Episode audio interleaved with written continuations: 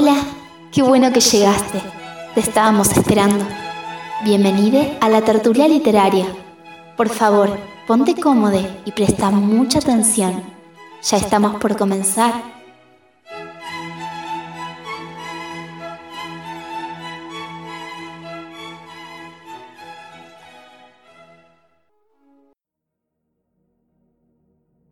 Hoy presentamos Anhelo, de Nélida Rosa. No se quitó los tacos. Aunque el balcón parecía un viejo carro de supermercado reciclado en tonos negros, no le importó la incomodidad de llevarlos puestos dentro de su propia casa. Siquiera se dedicó a examinar los espacios vacíos entre barrotes que podrían provocarle un tropezón y un par de moretones, o peor, una caída y un taco roto. Necesitaba respirar, necesitaba salir de ese encierro, aire, y afuera había de eso, aire, mucho aire. Se acercó al borde y como en un amago suave de timidez, como si estuviera coqueteando sutilmente con la baranda, apoyó sus brazos pálidos, despacito, romántica, dirigió una mirada al cielo estrellado que coronaban sus rizos negros y delineados. La luna iluminaba sus mejillas, el paisaje nocturno embelezaba su mirada, los labios manchados en carmín se impacientaban, ella tenía frío.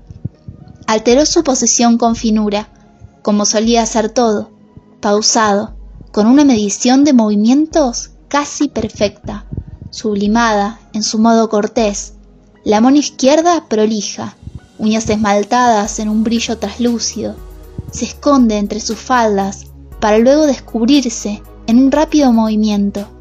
Reparte el encendedor rojo, a juego con su vestimenta, a su diestra libre. El cigarrillo se posa dócil entre sus labios. Ella entrecierra los ojos, envueltos en vistosas pestañas, que a modo de tela de araña lograron cautivar la atención de los hombres más distraídos y derretir en cámara lenta, como prolongando un castigo innecesario al corazón más helado. El fuego se hizo frente a ella para luego desaparecer. Aspiró y echando el rostro ligeramente hacia atrás, dejó escapar el humo de entre la comisura de su boca carmín. Suspiró, exhausta, desmayó sus brazos sobre el barandal e intentó no sentir el frío. Otra pitada para rellenar sus pulmones arrugados.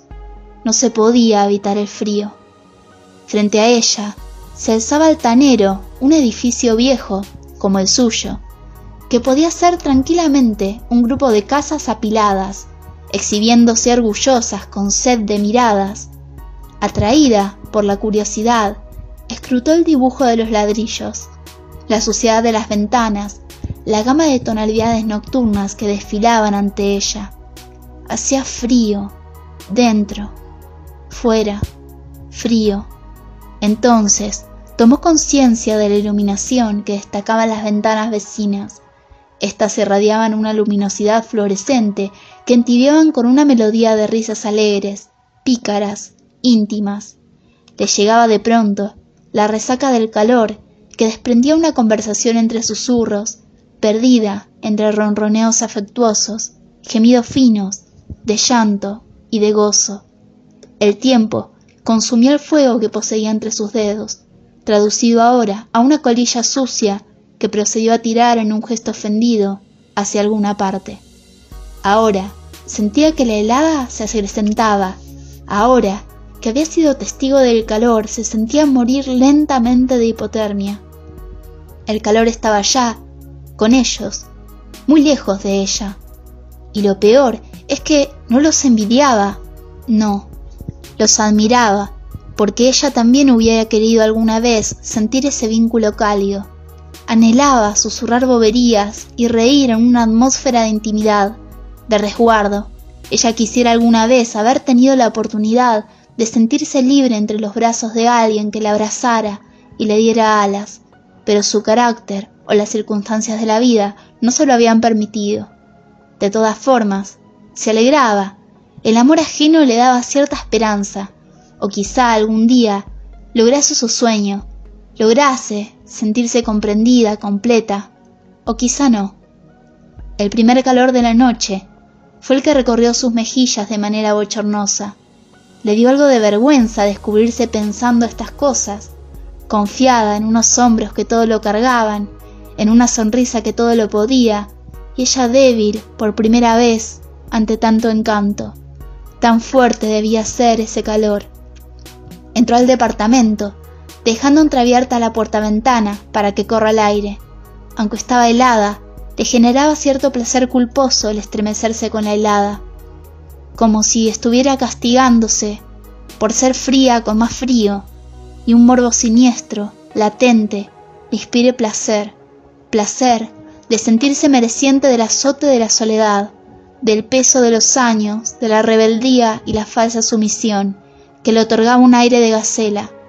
Reposó su cintura sobre el borde de la mesa, mientras negaba con la cabeza como una reacción física a su pensar. Claro, los hombres que había tenido cerca siempre fueron frágiles de sentimiento, pero rígidos en su personalidad.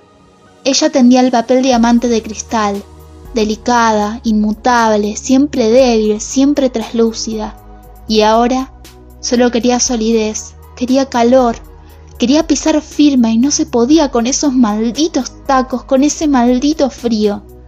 Las lágrimas interrumpieron su pensar, atrevidas escaparon de sus ojos, rodaron salvajemente por sus pómulos y estallaron brutalmente sobre el suelo.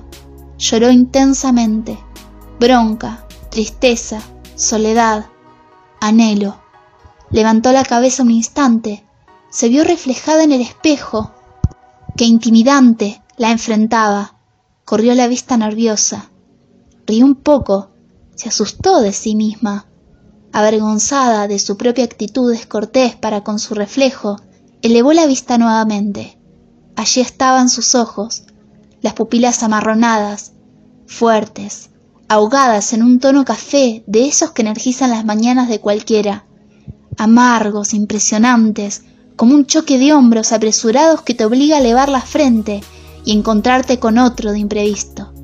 Sus pestañas desafiantes le afilaban la mirada, la moldeaban seductora, casi hipnótica. Aquellos rizos marcados que tanto le costaba peinar, indomables, se le antojaban salvajes, feroces, provocadores de calor. El corazón le latía rápido. Podía sentirlo expandirse en su pecho hacia afuera, invadiendo la habitación, atiborrándola. Sus mejillas rosadas por el comentario de... sus mejillas rosadas por el contento de verse, los labios rojos. Comenzó a salivar un poco, a humedecerlos. Le gustaba ver el movimiento de su lengua, que jugaba con los tonos rojizos, los barría y repintaba. Tuvo calor, y envuelta en la vehemencia de un sentir que no entendía y no pretendía entender, como un impulso animal, espiritual que se apoderaba de ella, se despegó de la mesa para caminar a su encuentro. Le gustó su actitud avasalladora, impotente. Entonces confirmó que sus hombros y sus brazos eran fuertes, que podían cargarlo todo y además lucirlo con un estilo osado, cautivador. Su piel pálida brillaba con la noche, con Buenos Aires, con la luz anaranjada del foco desprendía y dedicaba su figura. Ya no era traslúcida, no.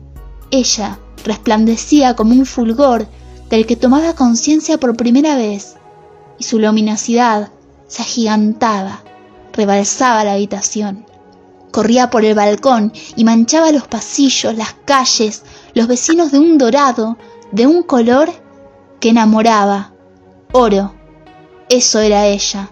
Se vio sólida, deliciosa, con un espíritu firme y en un arrebato de pasión se envolvió en sus fuertes brazos, y en ese abrazo se sintió aliviada al fin.